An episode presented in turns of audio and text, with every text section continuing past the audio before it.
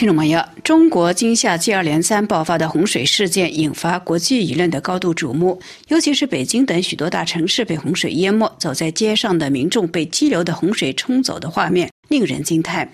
这究竟是由什么原因所导致？除了气候异常、气候变化等自然因素之外，中国各地的城市规划设计本身是否存在缺陷？中国的许多新建城市规划中是否将排流雨水以及洪水等因素考虑在内？法国城市规划建筑师、任教于日内瓦大学的建筑专家马赫兰·勒沃女士曾经在中国工作学习多年，她的博士论文研究的专题就是中国的三个新修建的城市。二零一九年，他的论文被 Metis Press 出版社出版，书名叫做《中国的土地》。他在书中对中国传统建筑中的诸多特点赞颂不已，对今天中国城建规划以经济利益为主轴的功利主义逻辑提出了尖锐的批评。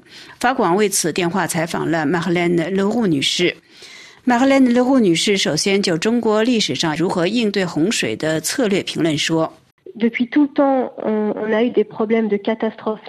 古以来，人类就不断的以自然灾害做斗争。人们不断的探索如何才能够避免自然灾害。比如说，古罗马的彭贝，我们从古城遗址上就可以看到，当时对水的治理是十分先进的。一直到今天，只要当地一下雨，游客们就能够意识到当地的水流系统设计是十分科学的。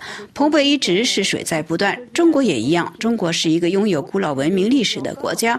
中国历史上也有过许多成功的治水的例子，比如说四川成都的都江堰，那里在水坝修建之前，每年都有潮水。其实潮水是可以被用来灌溉土壤的天然的水资源，正如埃及的尼罗河一样，潮水其实是可以肥沃当地的土壤。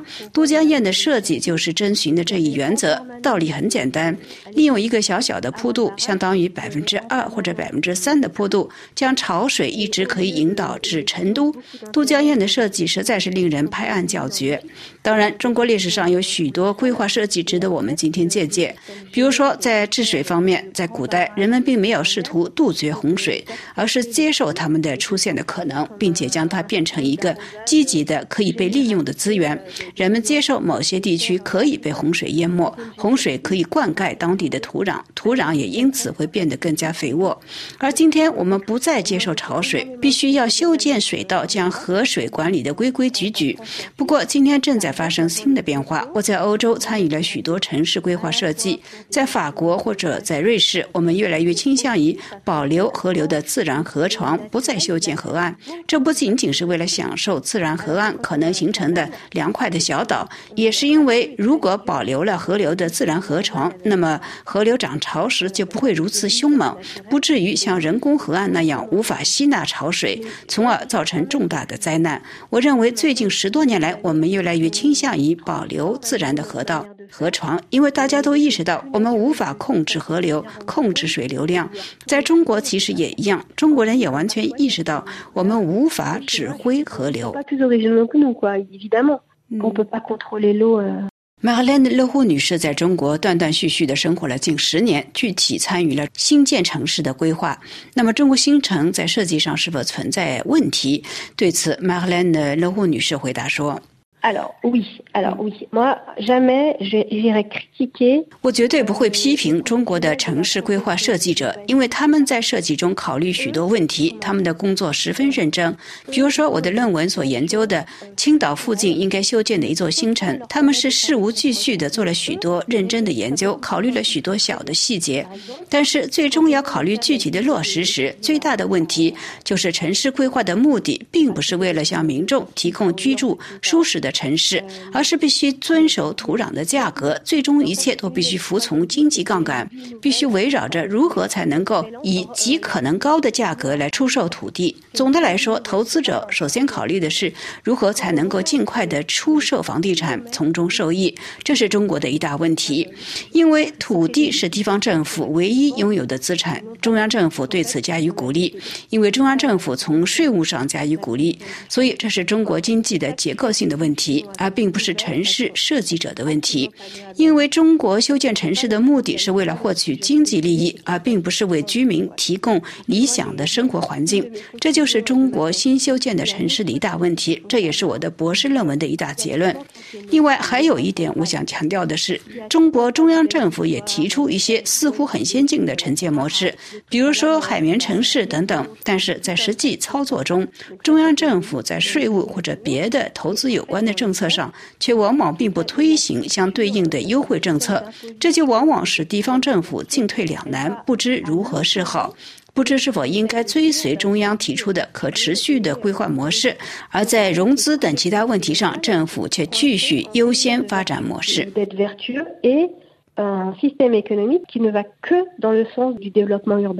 马赫兰的勒胡女士近日在接受法国媒体访问时，多次强调不应该信任中国官方提供的数据或者规划。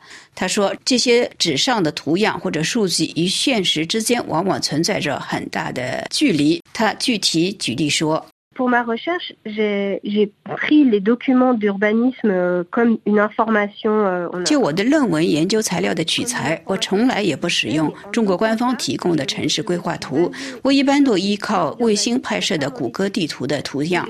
我绝不会依赖中国官方的材料，因为他们什么都是假的。其实有意思的是，去研究一下为什么这一切都是假的。原因很简单，因为没有人愿意承认自己搞错了，所以一个人说错了。之后，其他人就跟着错。这在城市建设方面实在是太明显了，因为什么都是一目了然的。比如说，我忘了是在什么地区，我在图上没有看到，但是我在现场参观时明明看到那里有一个村庄。但是他们会说没有，什么也没有。等我坐飞机到那里去一看，明明正如卫星图像所显示的那样，那里确确实实有一个村庄，还有人住在那里。也许这个村庄已经被计划摧毁，但是。至少当时还没有类似的例子举不胜举，所以在中国不会有人和你说真话。当然，我并不认为在法国在城建方面人们就一定会说真话。关键大概还在于真话与假话的比例。这就让我想起新冠疫情时中国官方提供的新冠病毒导致的死亡人数，这很明显是与事实相违背的。但是这并不妨碍中国官方一本正经地向全世界宣布，因为从统计。学的角度来看，这是完全不可能的。其实，如果大家都知道这些数据完全是胡说八道，并没有任何意义，那就无所谓。但是，倘若有人相信这些数据，那问题就会严重了。此外，马赫兰的罗霍女士还强调指出，在中国许多方面都会发生一股风的现象。中央政府提出什么政策，下面就迫不及待的去实行。她说。还有一点是欧洲人很难理解的，或许对中国人来说这并不是问题。在中国，许多事在很短的时间内就会在全国各地发生。比如说，我在上海的时候，当局曾经表示，在性问题上不应该赌，而是应该疏导。这之后不到一周，上海到处都是性商店，这实在是令人不可思议。一两个月之后，上海政府不得不禁止，因为这实在太过分了。在在中国经常是这样。再举一个例子，比如说种树，政府突然提出要种树，而且提供补贴，一时间全国各地都开始种树，中国人开始种植各种类型的树木。虽然种树本身并不是坏事，但是种树还必须有选择的种，有些树种并不适合在某些地区种植。在中国可以看到许多这种一股风的例子，这大概与中国的政治体制有关。中央政府决定之后，下面就争先恐后的去落实。一个比一个积极，为了向上级显示其忠诚，这在一个可以自由讨论的民主国家就不会出现类似的现象。虽然民主国家也有其自身的问题，中国确实是一个权力过于集中的国家，这一点在城市建设的规则中也可见一斑。比如说，中国的新造的居民住房结构必须是南北走向，据说是因为必须保障每一个房间至少每天有一个小时的日照时间。其实，中国全国各地气候不同，不同的地方的居民的要求也不同。天气炎热地方的居民并不一定要求有日照。总而言之，就是类似的强硬的规定，让人有些哭笑不得。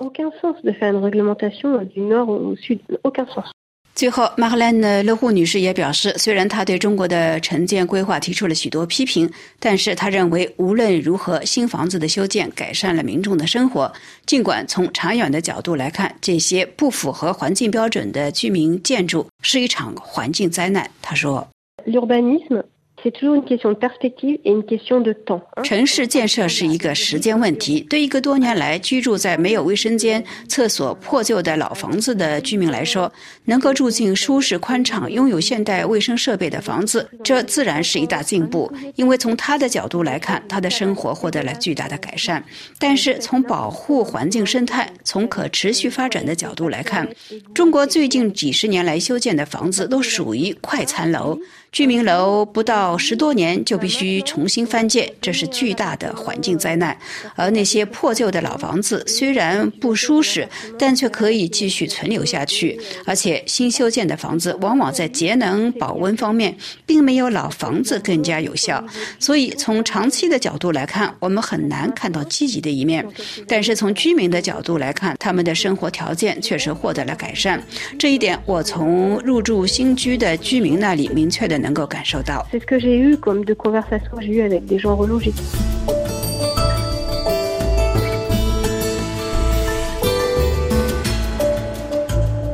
非常感谢日内瓦大学城市建设规划专家、法国建筑设计师马赫兰·勒户女士接受法广的专访。本次环境与发展节目是由杨梅采播，要感谢飞利浦的技术合作，更感谢各位的收听。我们下次节目再会。